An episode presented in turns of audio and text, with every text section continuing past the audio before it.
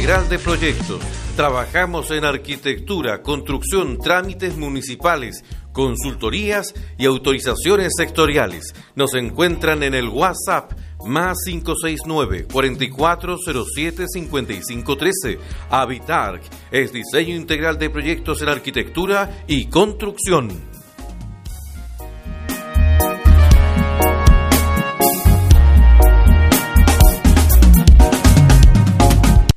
Vale la pata si lo grito que me llaman, me dicen que ya suelte la pelota. Vamos a perder y ya suena la campana, vamos uno abajo, tengo que intentar hacer un gol. Perfecto, pa' colocarle y de repente te apareces en el fondo. Les damos la bienvenida a Diario Mural, un espacio de encuentro. En Diario Mural podrás escuchar anécdotas, recuerdos, reflexiones, opiniones, arte, música y toda la diversidad de nuestras escuelas. Aquí comienza Diario Mural. Bienvenidos.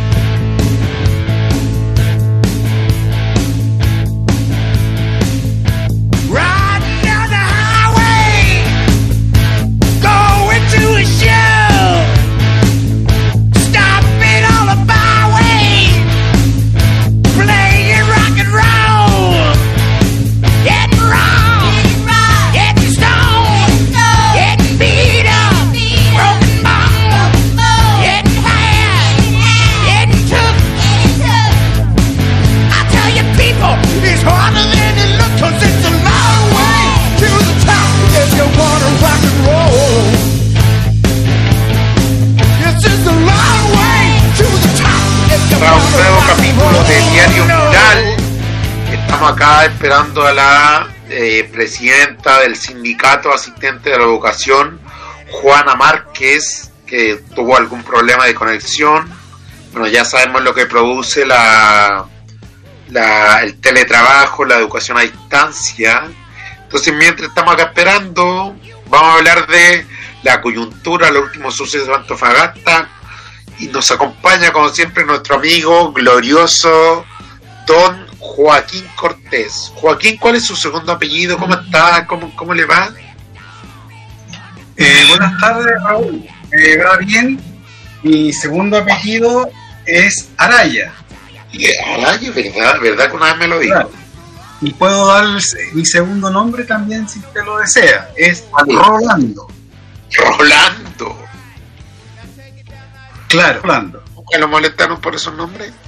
No, al contrario, me lo encuentro muy, muy bonito, especialmente el... Bueno, ¿para qué vamos a seguir? No molestaban por el primer nombre. No, al contrario. Ahora bueno, yo contar... Sí, oiga, yo contar que no, bueno, por problemas de sanitarios, COVID, no, no estoy en Antofa. Entonces ah, usted, usted que es un testigo presencial, en este esta semana ocurrió una movilización de no solamente profesores, profesores y profesoras, sino de trabajadores de la educación. Y por eso había invitado a la a Juana Márquez, presidenta del sindicato de la educación. Márquez es el nombre de la señora. Márquez, agrupado en la mesa de Trabajadores Unidos. Profesor, disculpe, Márquez Manque. No Márquez, Manque. Márquez. ¿Cómo, cuéntenos, Joaquín, cómo va la movilización? ¿Qué, ¿Cuál es su apreciación? Bueno, la verdad es que yo eh, no podría decir mucho porque sé que el día martes iba a haber una una está esperando que la admitan, dice la señora. Disculpe, está esperando que la admita nuestra invitada. No, no me sale. Ya, pero Joaquín, ¿cómo va la...? Eh, no, para serle franco, yo no tengo información de lo que ocurrió el día martes. Eh, escuché que hubo un, un, un, grupo de profesores que estuvieron ahí en la corporación municipal aquí en Antofagasta y el día miércoles se iba a realizar una caravana de autos. Ambas cosas con el propósito de... Ahí llegó nuestra invitada. De visibilizar la, la situación. ¿Cómo está? Buenas tardes. Buenas tardes, mil perdón, pero no, me, no, no podía unirme a la reunión. No, estas cosas pasan, no, no había Disculpa. No se tranquila. Oiga, recién estábamos comenzando uh, que le pedís a Joaquín, como yo no estoy en, en esa ciudad, pero el estado de la movilización, porque se movilizaban. Pero antes de continuar, bueno, saludarla, que se presente, eh, para los que no la conocen o no los conocen, eh, a qué se desempeña, cuál es su labor. Una breve reseñita de, usted, señorita Juana. muy buenas tardes. Primero, eh, mi, nombre es, Juana Manqui Rivera y soy la presidenta del Sindicato de Asistentes de la Educación. Nosotros albergamos a 1.600 socios dependientes de la Corporación Municipal de Desarrollo Social. Así que no dejamos de ser un número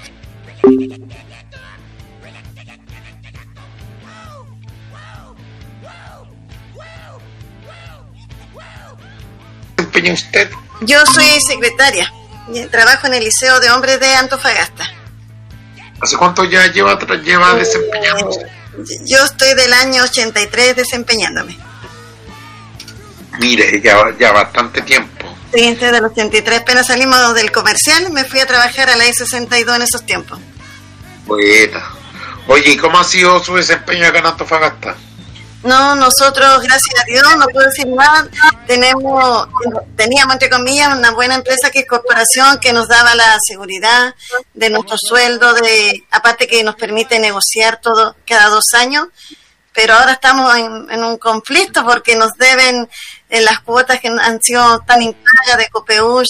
Hace poquito rato terminamos una reunión y se nos están informando que la, la caja lo antes están al día, pero sigue estando en mora lo que son la FP, COPEUS, y eso está provocando grandes problemas en nuestro sector, y no solamente en nuestro sector, en todo lo, el gremio de educación, que son 5.800 en total.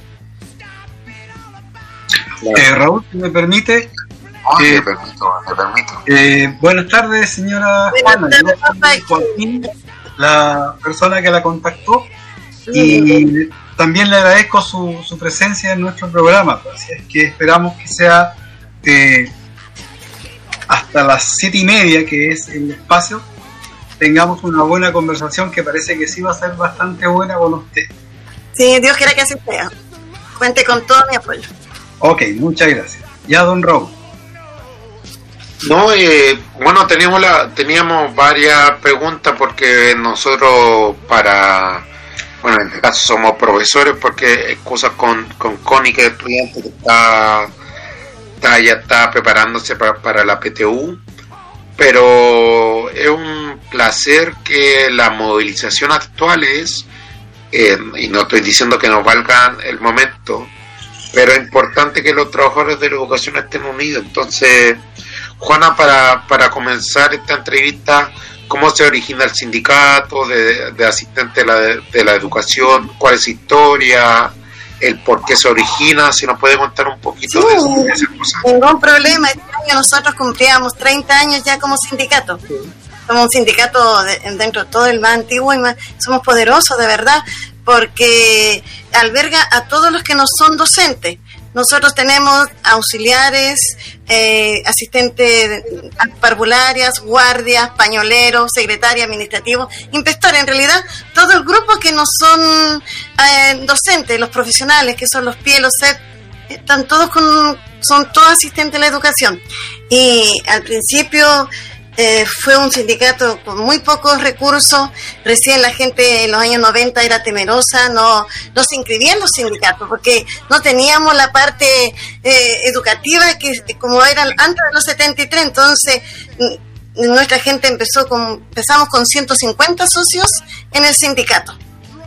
Y ahora, como le explicaba, 1.600 y en estos momentos tenemos muchas personas que no han podido afiliarse debido a que este año ha sido como bien especial y no nos ha permitido estar en forma presencial y están deseosos de ingresar a, nuestro sindicato porque eh, nuestra gente al principio ganaba una miseria, eh, de verdad.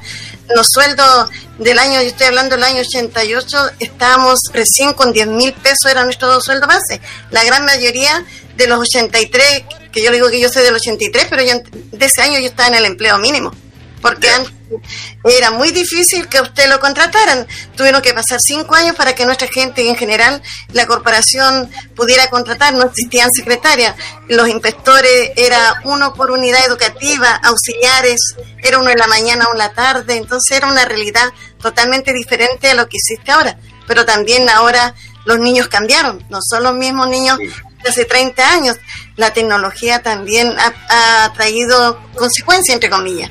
Los papás están ya no tan eh, inmersos en lo que es educación de los alumnos, porque la gran mayoría también sale a trabajar, entonces el niño, si llega, no sé, cuatro de la tarde, los papás por lo general están trabajando, entonces el niño se va criando, entre comillas, a su manera, que es diferente en realidad.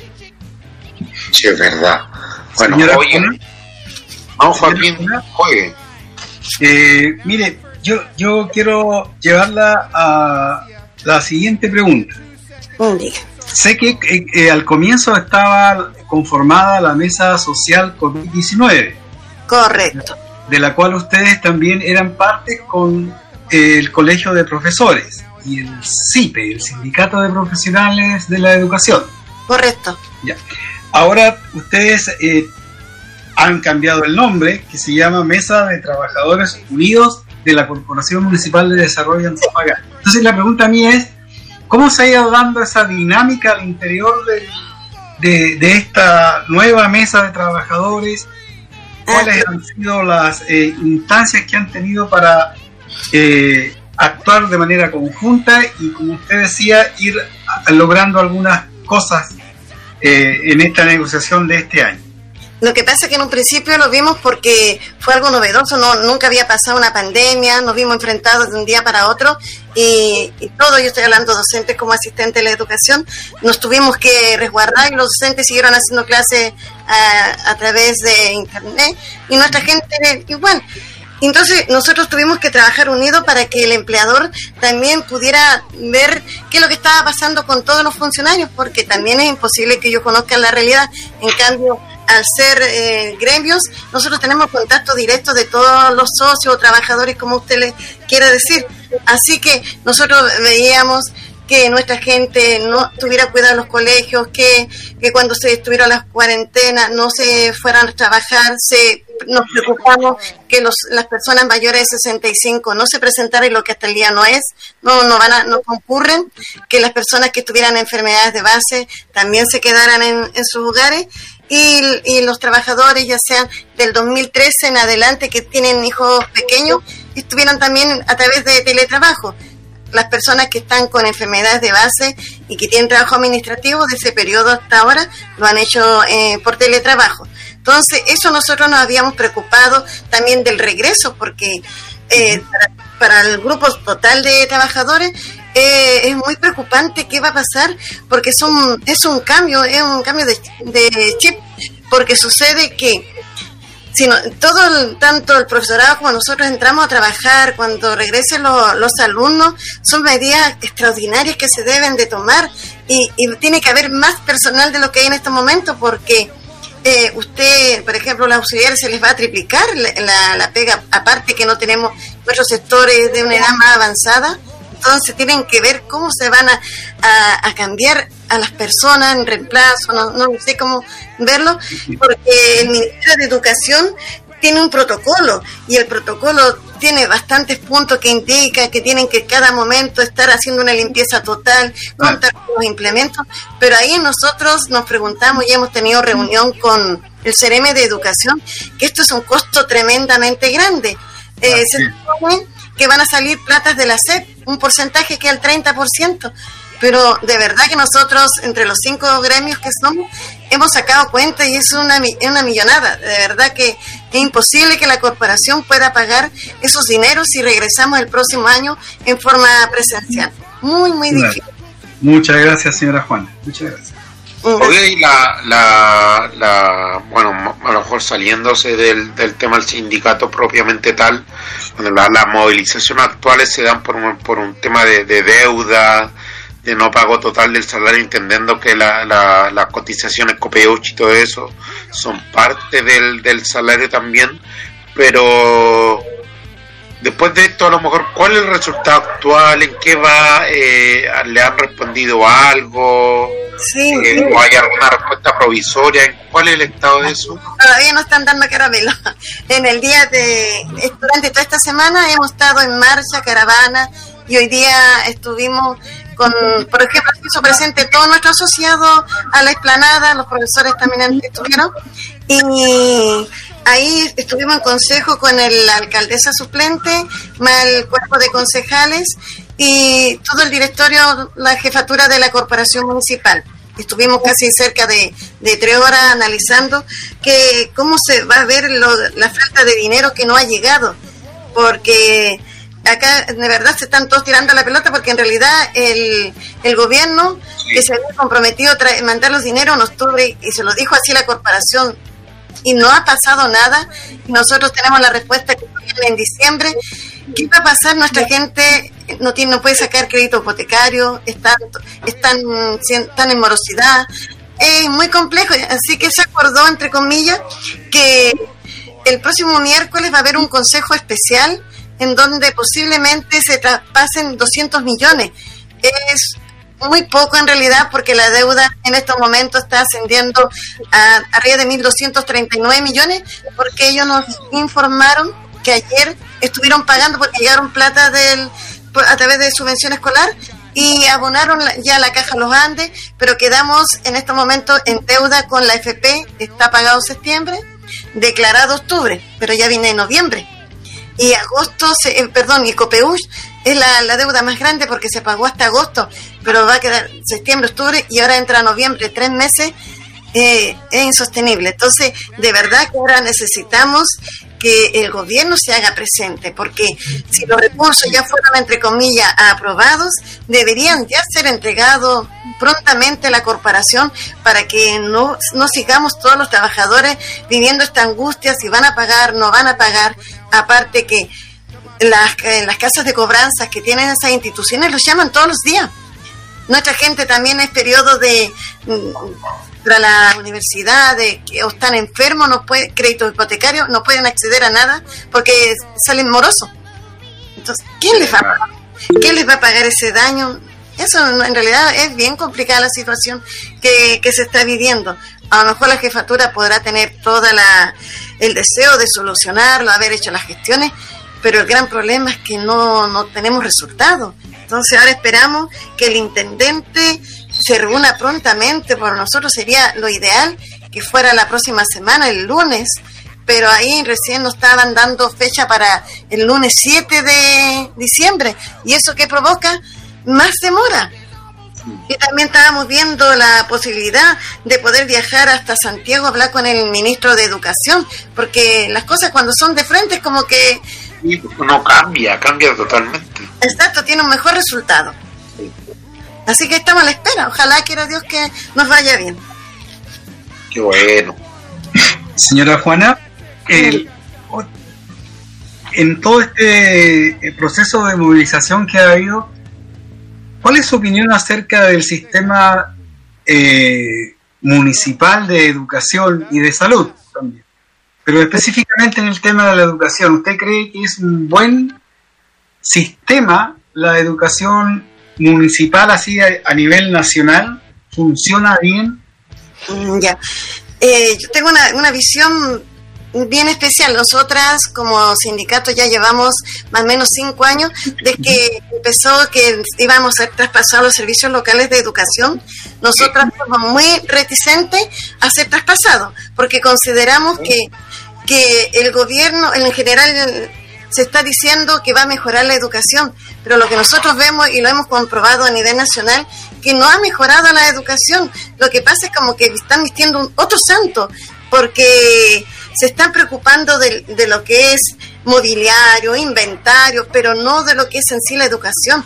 Nosotros somos y estamos conscientes que a los docentes se les tiene que pagar como corresponde, porque son las personas que educan y preparan a nuestros niños lo merecen y deben de tener un buen sueldo, pero no nos está pasando eso. Vamos a ser cambiados, se nos quitaron todas las se nos cerró todas las puertas.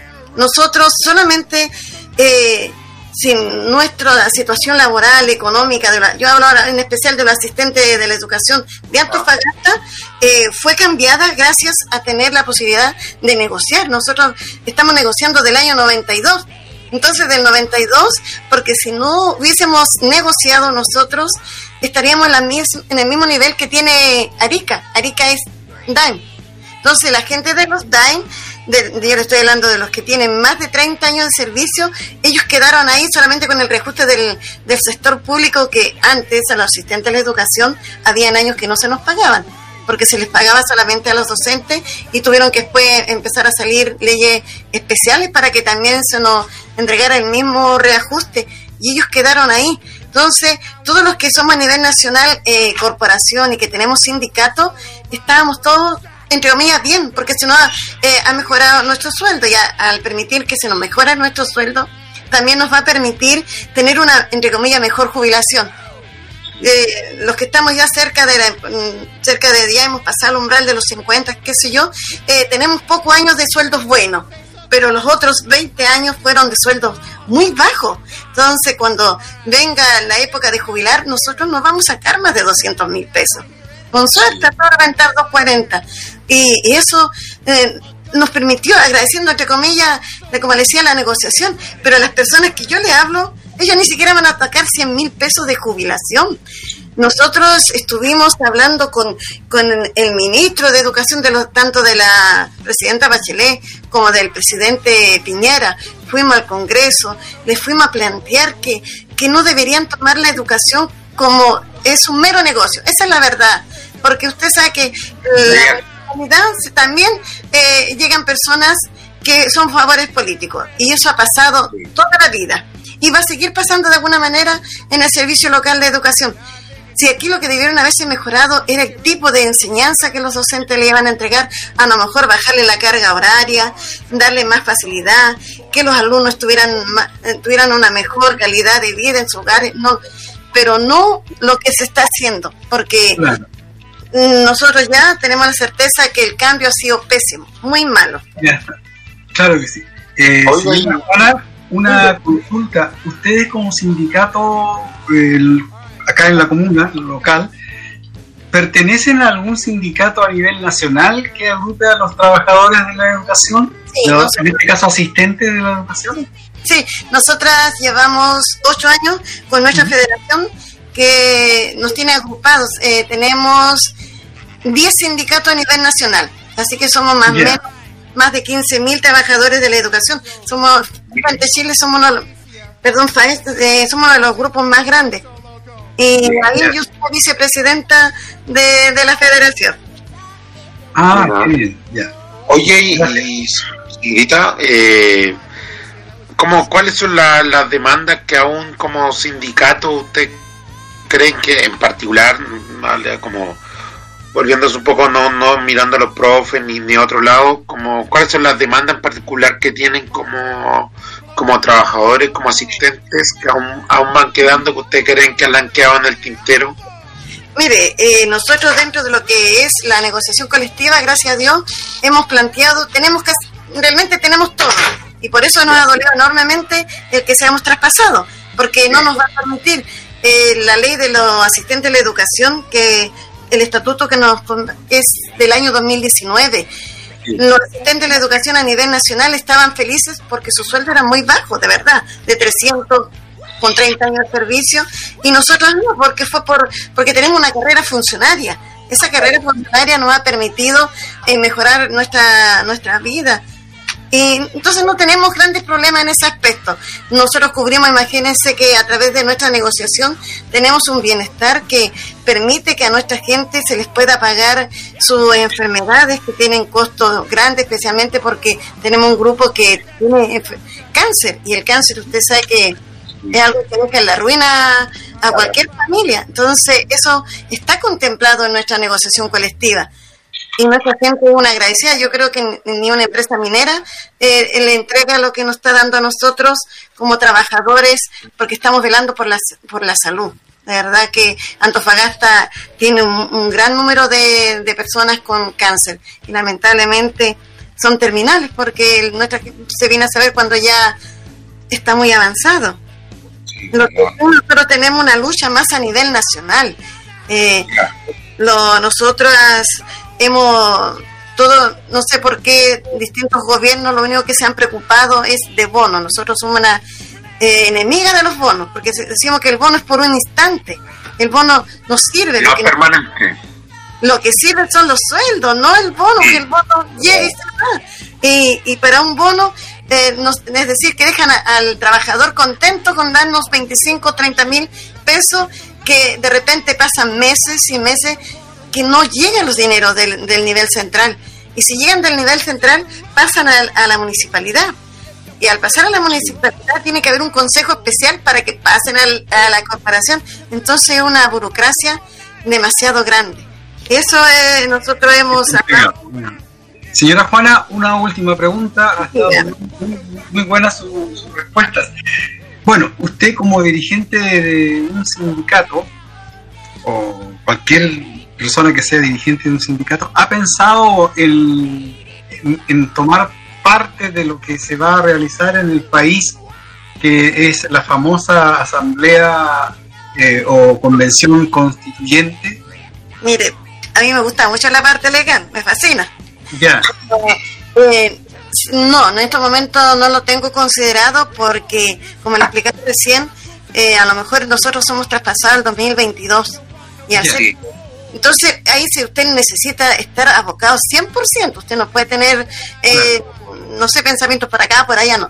Y si somos traspasados al 2022, no podemos dejar a, nuestros socios abandonados. Pero usted, lo considera, pero usted lo considera una cosa importante, necesaria. Por supuesto, eh, tiene que existir, sí, tiene que haber cambios, es lo lógico. Bueno, puede estar hace cuántos, 40 años, en donde nosotros, los que éramos en esa época, también eh, se les contaba, si no me equivoco, hasta el carnet de identidad para ver si usted había ido o no había ido a votar. Eh, se hicieron las cosas entre cuatro paredes porque eh, no todo no resulta cuando las cosas son entre cuatro paredes. Usted tiene que tener el conocimiento de todo lo que, de todos los ciudadanos para hacer algo bueno. Ojalá que las personas que participen en esta oportunidad sean personas mm, que de verdad quieren un, un mejor país no que solamente sea para ganar un peso más o porque el partido político lo está colocando ahí. Nosotros siempre hemos dicho, yo hablo de nosotras, la directiva completa, de que la educación no es buena de que, de que llegó la, el, la, política dentro de las unidades educativas. Ya. Los directores, la gran mayoría, por los años pasados, siempre tienen que ver con partidos políticos que quedaron porque el, alcalde de, esa época debería ser el, director porque tiene la, la capacidad. Y yo creo que hay docentes que de más pueden ser directores, cumplen con todos los requisitos, pero mientras usted no tenga el favor político, esos, esos docentes no, no logran. Y, y ahí se va perdiendo la calidad. Muchas gracias, señora Juana. Oye, Juana, espera que, que, me quedó una consulta, porque usted como dice que, que no hay que dejar a los socios votados, y usted dice que es algo nacional. ¿Cuál sería como la, o lo que hay que estar, bueno, no sé si la palabra correcta, pero aguja, atento, que no nos pasen gato por liebre en el traspaso, que usted diría que es lo que más, más preocupa en el traspaso de, de la municipalidad a los servicios locales? En los contratos individuales. Eh, lo que, por ejemplo, eh, todavía hasta el día de hoy, no hay una certeza porque hay un grupo que dice que el contrato en la negociación colectiva se, se traspasaría en conjunto con los trabajadores, pero usted sabe que una negociación colectiva es un instrumento que es para todos, no es algo individual. Entonces nosotros producto de lo mismo porque eh, hay un otro grupo que dice del gobierno, de tanto de la presidenta como de del señor Piñera, que dice que no, porque, y la ley también lo estipula, dice que todos los instrumentos de negociación colectiva que tienen en relación con dinero, remuneración, eso no son traspasados al contrato individual. Entonces, nosotras, debido a lo mismo, eh, tuvimos, tuvimos una demanda con la corporación el año pasado. Nuestros trabajadores, nosotros hicimos una demanda en donde lo que sale en la negociación colectiva que tiene que ver con la carrera funcionaria, la, carga horaria que nosotros tenemos como en forma semanal, las vacaciones y, la, colación, quedaron ya plasmadas en un contrato individual. Y eso nos da a nosotros la seguridad, pero para eso usted tiene que estar pendiente, porque un error no cuesta nada. Entonces, no podemos abandonar a nuestra gente. Ya tenemos cuántos años con ellos. Es verdad. Oiga, oiga, Juana, ha sido una conversación súper interesante. Eh, que es importante que los profesores, asistentes y otros trabajadores de la educación nos conectemos. Le damos las gracias por estar. Un gusto. Ojalá podamos contar con usted eh, en otra ocasión. Joaquín, no sé si tiene algunas palabras para solamente, Claro, solamente agradecer su presencia, señora Juana, y como decía Raúl recién, eh, cuando usted desee, quiera entregar algún mensaje, eh, puede contar con este programa, que es un programa para los trabajadores de la educación, no solamente para el profesorado.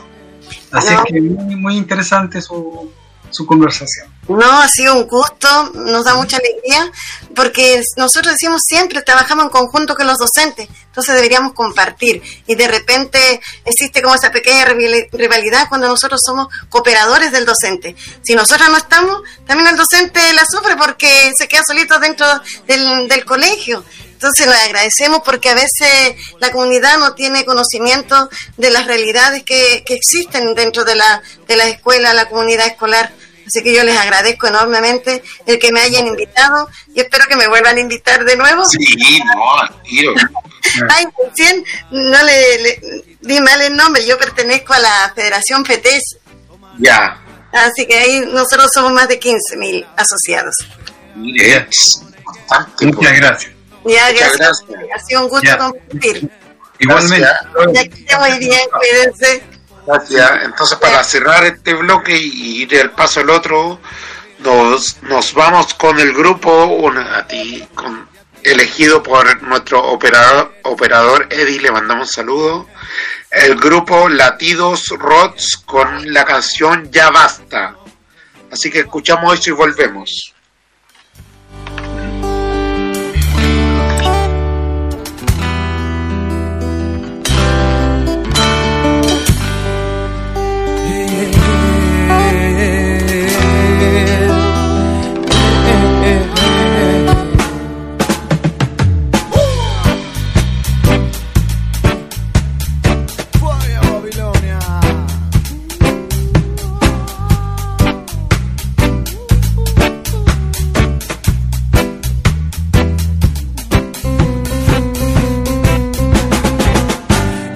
Pasado cien años y seguimos en lo mismo. El rico se hace rico, el pobre con su oportunismo.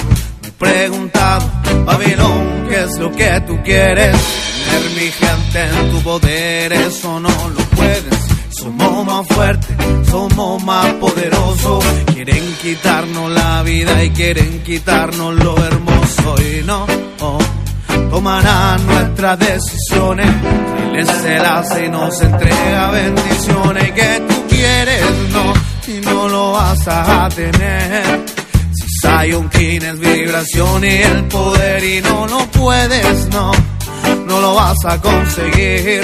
Gente vibración, Babilón va a destruir. Ya tienes todo, ¿qué más quieres? No vas a obtener. Si Zion King es vibración y el poder y no lo puedes, no, no lo vas a conseguir. Mi gente vibración, Babilón va a destruir y ya basta de tanta hipocresía. Están acostumbrados a mentirnos día a día, no tienen derecho y mucho menos el poder para habernos derrotado. Vencer y atrévete eh, a decir lo que sientes. Ese camarón que se duerme se lo lleva la corriente de frente sin temor. Caminando hacia Sayón, siempre positiva vibración. Oh, oh, oh, positiva vibración.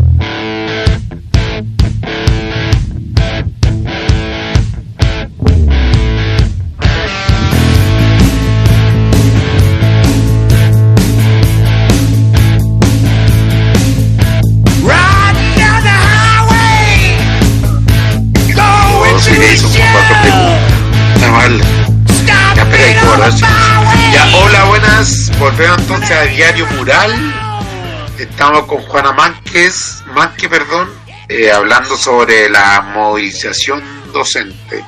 Joaquín, ¿usted cómo, cómo ve la relación entre lo que, lo que hablábamos recién, la, la relación entre docentes y asistentes? Hay mucha fricción, mucha eh, hay un trabajo conjunto. ¿Cómo le ve usted las relaciones? Eh, bueno, es una pregunta bastante interesante, Raúl. ¿Cuándo no? Yo, eh, yo, eh, en lo que yo he vivido, observado, experimentado, eh, es compleja la relación como es compleja la relación de todos los seres humanos, no solamente en las escuelas, no solamente en las escuelas. Eh, yo, yo, yo pienso que uno aspira, uno quiere, uno desea que, que sea la relación lo más eh, empática, lo más fraterna posible, pero a veces el mismo ritmo de trabajo, lo cotidiano, no siempre todos podemos tener esa empatía, asertividad en, el, en la conversación. Y esto, claro, eh, produce roces que realmente son parte de la naturaleza nuestra, entonces no son no, no es algo así como terrible, eso, eso ayuda, eso ayuda a ir superando, porque esa es la idea, es decir, mejorar la convivencia. Yo no sé usted, co- como es una persona mucho más joven, que, que ha experimentado hasta. Lúdica, lúdica. Pero me está hablando de relación de ser humano a ser humano o relación en cuanto a gremio y sindicato, que yo creo que... No, yo, yo me refiero a... cosa. Yo, yo su pregunta la entendí en el sentido de cómo se da la relación entre los diferentes trabajadores que hay en una escuela o en un liceo. Yo creo No, yo creo que, que lamentablemente a veces la- las relaciones puede- pudieran parecer dispares, porque a veces no, no hay puntos de, de encuentro, pero yo creo que, que la labor del asistente de la educación, y para no hablar en, en, el aire, tiene que ver con inspectores, tiene que ver con psicopedagogos, eh, tiene que ver con a lo mejor con con otro asunto importante. Es importante porque, porque al final uno necesita un apoyo, sobre todo eh, que las condiciones hoy día educativas no son la, la adecuada. Eh, se necesita un trabajo de hombro a hombro al final que se entienda como un equipo. No, no sé qué opina usted de eso. Eh, yo estoy de acuerdo con usted, muy de acuerdo porque el, la escuela, el liceo es una como una pequeña sociedad en que se da lo que usted dice. A veces se da ese tema de la de cómo cada uno de nosotros concibe la relación con el otro trabajador, cómo la ve. Yo creo que eh, el, el trabajo en, la escuela, en el liceo, debe ser, debe ser eh, evitar, evitar caer en relaciones así verticales. Que generalmente a veces uno observa, ya yo, yo puedo decir que he observado eh, personas que dentro de la escuela de vez en cuando como que eh, no aprecian la importancia del trabajo que tienen los asistentes de la educación. Claro. No, no, no lo aprecian como con, por, con, la, con el valor que tiene, porque como usted dice, como decía recién la señora eh, Manque, cuando ellos faltan, ya se nota. De igual manera, cuando los profesores faltamos también. Entonces, y y yo creo que debiera, eh, debiera promoverse más ese acercamiento, pero como le decía recién, lo cotidiano, lo, del día a día, la, la, presión en que trabajamos todos, todas, a veces lo impide. Oiga, pero usted nunca ha tenido... Me disculpa, me disculpa, Raúl, una sola cosa que yo eh, no, no, no estoy de acuerdo cuando se dice, cuando, por ejemplo, usted decía el trabajo, la importancia del trabajo Porque yo siempre he pensado que eh, un equipo, eh, a ver, un equipo, un equipo siempre tiene un capitán. Depende cómo lo veamos. Eh, yo me estoy refiriendo en este, en este caso al deporte, pero eh, yo lo veo en el sentido que cuando se habla mucho del trabajo en equipo, pero muchas veces en ese grupo, en ese grupo de trabajo en equipo, hay una persona que inevitablemente puede hacer notar su, digamos, su autoridad sobre los demás. Y esos demás, como saben que hay una autoridad, también se cohiben. Yo creo que ahora los profesores, eh, yo he escuchado últimamente mucho esa palabra, el trabajo colaborativo. Yo no sé, y, y ahí, no sé, me agrada más ese término, Raúl. Oiga, pero ¿no cree que hay una, una diferencia entre, por ejemplo, jefe y líder o porque lo que dice usted, claro que sería lo ideal un trabajo completamente horizontal, colaborativo, pero ¿cree que esto está hoy hoy día están las condiciones culturales para poder llevar a cabo eso? Eh, yo pienso que no, yo pienso que no porque la este país en que estamos viviendo eh, es un país violento un, país que hay mucha agresividad, ¿ya?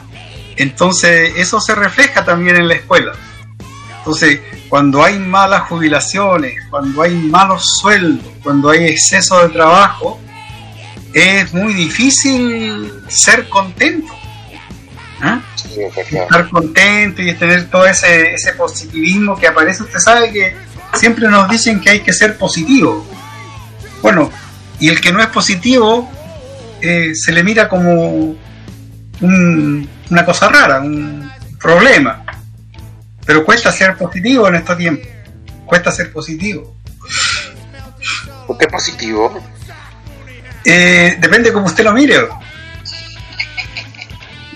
Claro, porque hay toda esa. Yo, yo creo que dentro del sistema en que estamos viviendo, eh, por lo menos yo, no sé usted, a lo mejor usted como está, vive más al sur, eh, el tema del exitismo, el tema del exitismo, del consumismo, del consumismo, se, como que se enhebran, se juntan.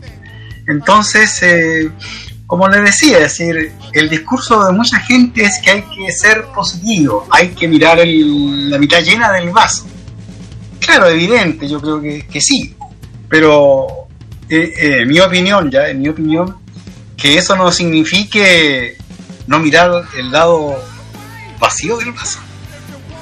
Quedarse viviendo en ese mundillo, en esa burbuja en que todo se va a solucionar, que todo va a estar bien, eh, por lo menos yo lo veo así, Raúl.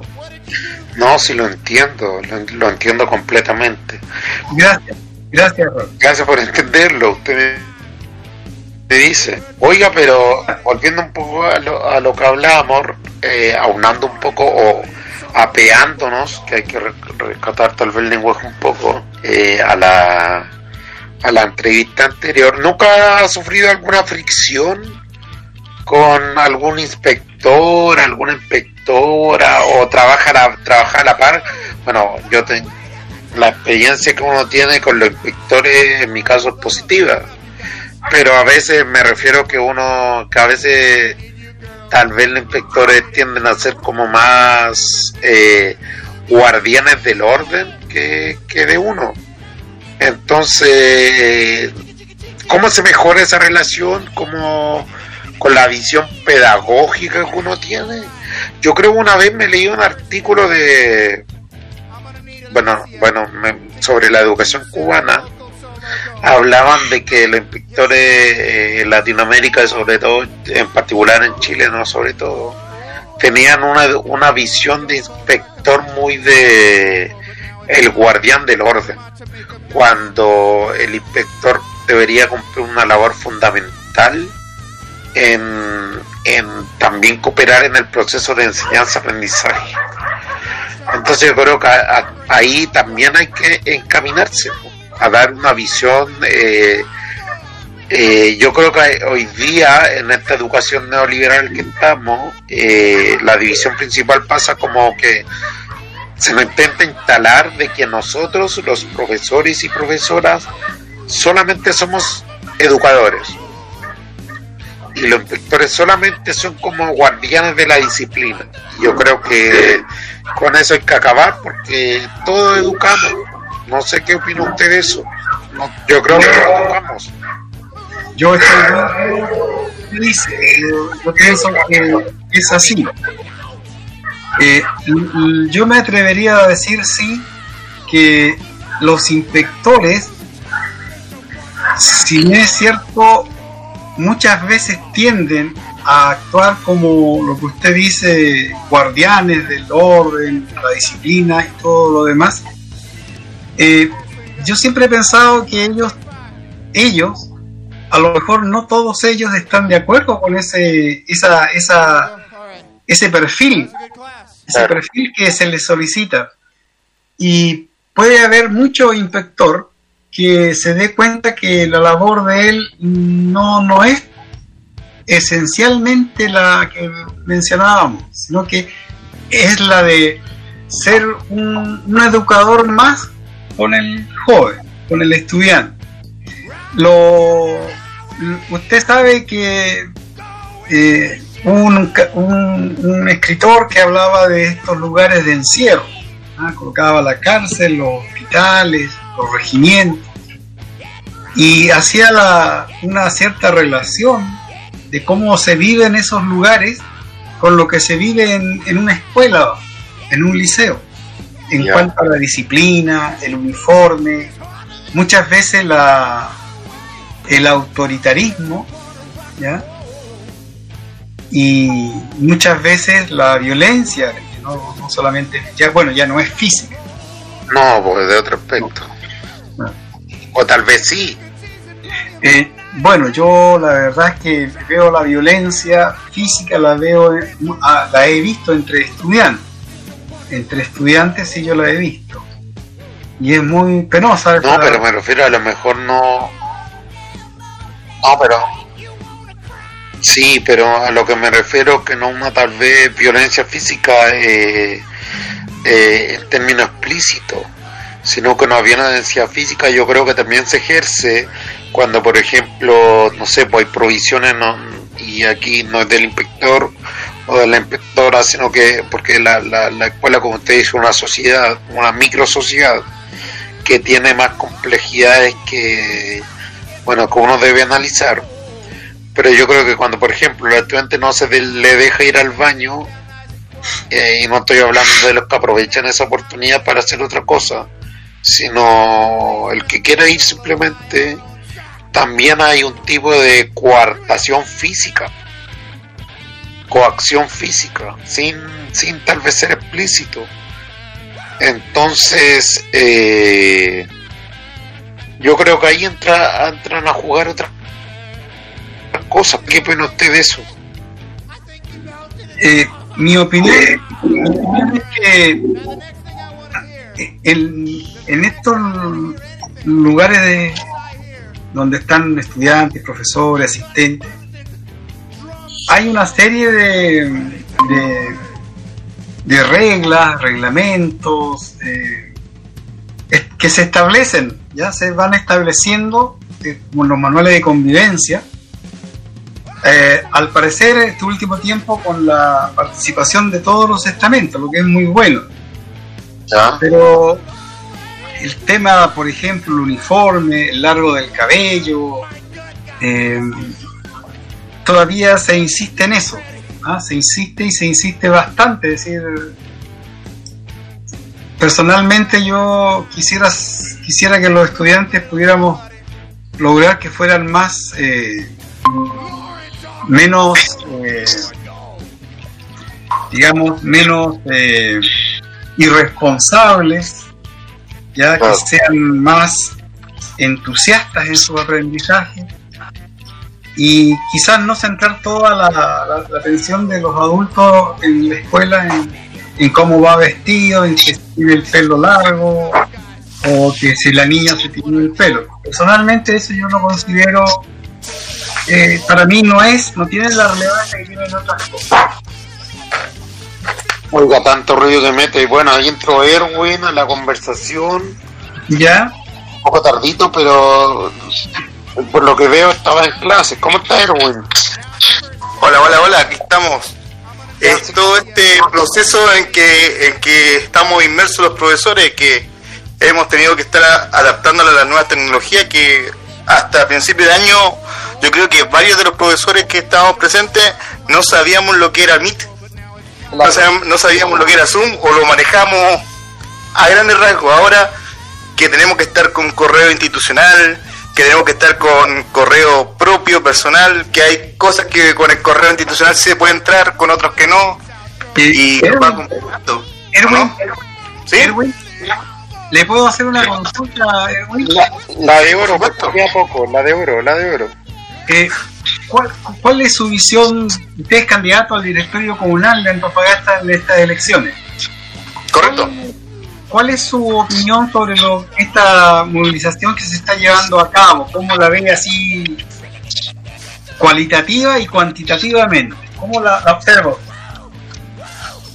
Mira, eh, el, el, observar esta movilización eh, es muy complejo, yo creo. Es un tema muy complejo. ¿Por qué? Porque aquí se ven varios factores. No solamente si es que esto es una lucha justa o no es justa. Todos sabemos que es una lucha justa que estamos luchando por algo importante por nosotros, pero también se viene a nuestra mente lo que está sucediendo con nuestros alumnos, con nuestro educando, que muchas veces nosotros los, colocamos a ellos por encima de nuestro de nuestra vida docente, de nuestra vida cotidiana. Y eso también lo podemos observar en las familias propias que, que están en nuestras casas, en nuestros hogares, en donde nuestros hijos a veces son, son dejados un poquito de lado por las tareas del, profesorado. Si lo vemos con, lo que está pasando ahora, con lo que es estas movilizaciones, hoy hace mucho tiempo que esto debería estar solucionado, un compromiso formal que se escriba ahí, yo alcalde de Antofagasta, yo concejal apoyo, yo directivo apoyo esto, pero no se ha hecho. Y si vemos, también vemos a un profesorado que está descontento, un profesorado que, que si no se ha volcado a, la, a, la, a las calles, no es porque no crea que esta lucha sea justa, sino que está un poco descontento, que está un poco estresado, que empieza a observar y dice, pucha, si es que me voy a paro, significa que después tendré que recuperar y este año ha sido catastrófico para cada uno de los profesores que está intentando luchar por la educación pública de nuestro país, de nuestra región, de nuestra ciudad. Y eso es lo que, lo que ha afectado mucho la movilización en este momento, en este preciso momento. Creo que, que muchas palabras que llegan de decir que apoya al profesor, que un aplauso por los profesores que están luchando, por un aplauso para los profesores que están en la casa trabajando con los niños, pero a la hora de los hubo, estas mismas autoridades son las que no nos dan las razones para estar tranquilos, para poder estar trabajando normalmente. Y si lo vemos, estamos, en un, estamos muchos profesores cansados, estamos muchos profesores agotados de lo que es el sistema en este momento. Y no solamente del sistema municipal, que son los que estamos sufriendo por lo que es el descuento de lo que es Copeuch, sino que si lo, lo vamos a lo, a lo, al nivel gigante de esto, al macro, eh, podemos observar a los colegas que son de colegios subvencionados y que muchas veces estos colegas son los que sufren, pero en silencio, porque no tienen una forma de organizarse. A ver si, Joaquín, tú también tuviste una un paso por un colegio subvencionado, si no me equivoco. Sí, sí, sí. Y son los colegas que, que, sufren en silencio porque para organizar, el que se organiza el próximo año no tiene su hora. Y es así de simple. No, y de hecho en Antoma están volviendo, o sea, van a terminar el año escolar eh, los colegios privados de manera presencial. Y eso hay que tenerlo claro también. Pues nosotros no, pero otros sí. Oiga, Erwin, ya, bueno, por todo el problema de conexión y todo, ya nos tendremos que ir despidiendo, pero ¿cuál es su visión o su proyección para el otro año? ¿Y cómo cree, qué cree usted que deberíamos mejorar, porque no sé si para el otro año vamos a volver presenciales, tal vez va a estar la misma situación, pero ¿cuál cree usted que debería ponerse al, qué debería ponerse en la palestra principalmente?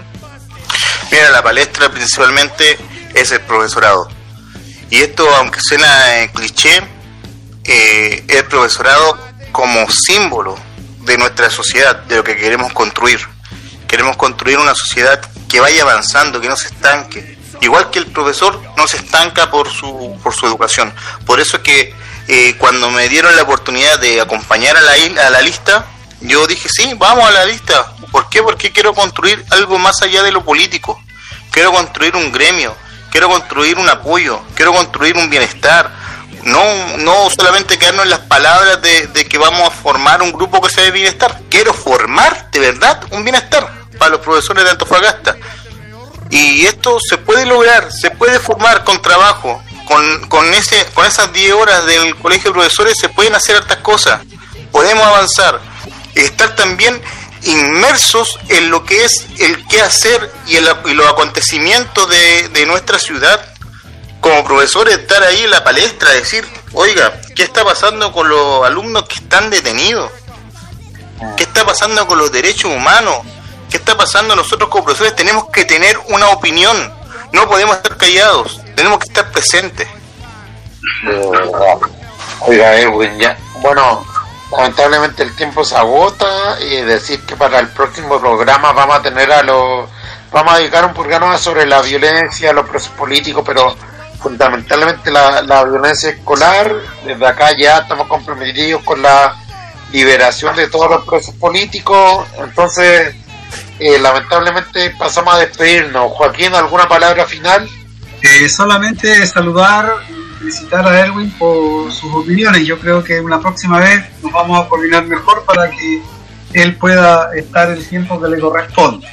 Así es que, ah, y además que estuvo de cumpleaños el profesor Erwin Ah, ayer. ¿ah? ah, Así es que le vamos a mandar un regalo de acá. De te la van a dar una torta. claro, le vamos a mandar una torta. No, muchas gracias, muchas gracias. Muchas gracias. Gracias. ¿Cuánto cumple Erwin? 33. Ojalá también se reencarne, porque... Pero bueno, gracias. Entonces nos vemos el próximo viernes. Ya. Muchas gracias por el apoyo y por la oportunidad de, de decirle algunas palabras. Muchas gracias a ustedes dos. Ya. Bien, muchas gracias. Hasta luego. Chao, chao, Raúl. Chao, chao. Si los gritos que me llaman me dicen que ya suelte la pelota. Vamos a perder. Y ya suena la campana, vamos uno abajo. Tengo que intentar hacer un gol. Perfecto, para colocarle y de repente te aparece. Y si me Suena la campana mi lucha. Es real.